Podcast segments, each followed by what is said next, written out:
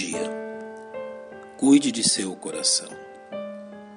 São numerosos os exemplos de como a instrução bíblica pode ser melhor entendida quando comparada aos fatos que envolvem nossa vida cotidiana. Temos um bom exemplo no constante conselho médico para que prestemos atenção a doenças que lentamente vão se alojando em nosso organismo e que possuem o poder de arruinar nossa saúde e nos levar à morte. No terreno espiritual, encontramos o mesmo alerta no livro de Provérbios, capítulo 29, verso 1. O homem que muitas vezes repreendido endurece a cerviz, de repente será destruído sem que haja remédio. Assim como a medicina nos alerta que os efeitos de seus tratamentos possuem um limite de eficácia. A palavra de Deus também nos diz que ele estabeleceu um limite para suas advertências quanto às enfermidades espirituais que podem ocupar o nosso coração.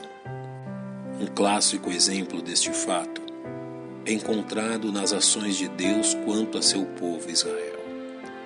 Logo após os libertar do cativeiro egípcio, encontramos o Senhor os advertindo: Tenho visto a este povo, e eis que é povo de dura cerviz.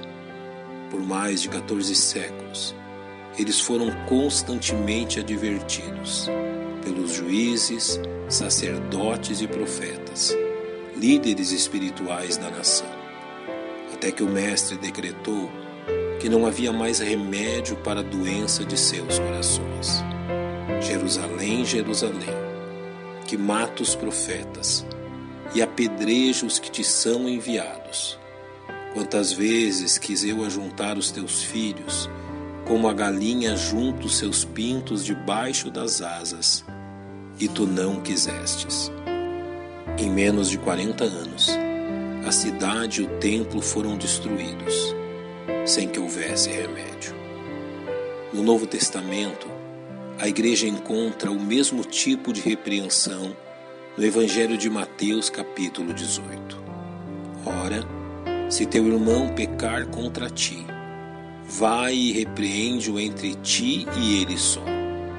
Se te ouvir, ganhaste a teu irmão. Mas se não te ouvir, leva ainda contigo um ou dois para que pela boca de duas ou três testemunhas toda palavra seja confirmada. E se não as escutar, dize-o à igreja.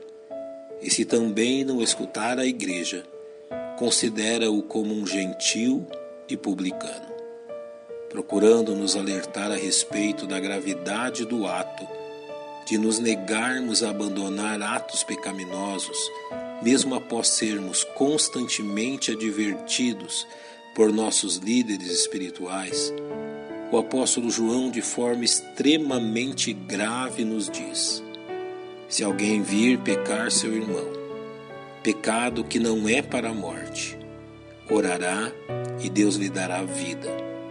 Aqueles que não pecarem para a morte, pecado para a morte, e por esses não digo que ore. É dura verdade que não há remédio para aqueles que escolhem manter sua dura serviço. Termino com um conselho que pode salvar sua vida.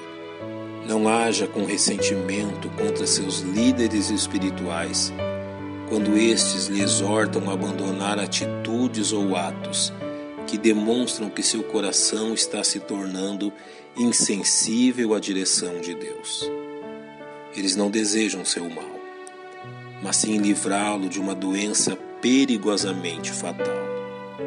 É o autor aos Hebreus que nos adverte: Obedecei a vossos pastores e sujeitai-vos a eles, porque velam por vossas almas como aqueles que hão de dar conta delas.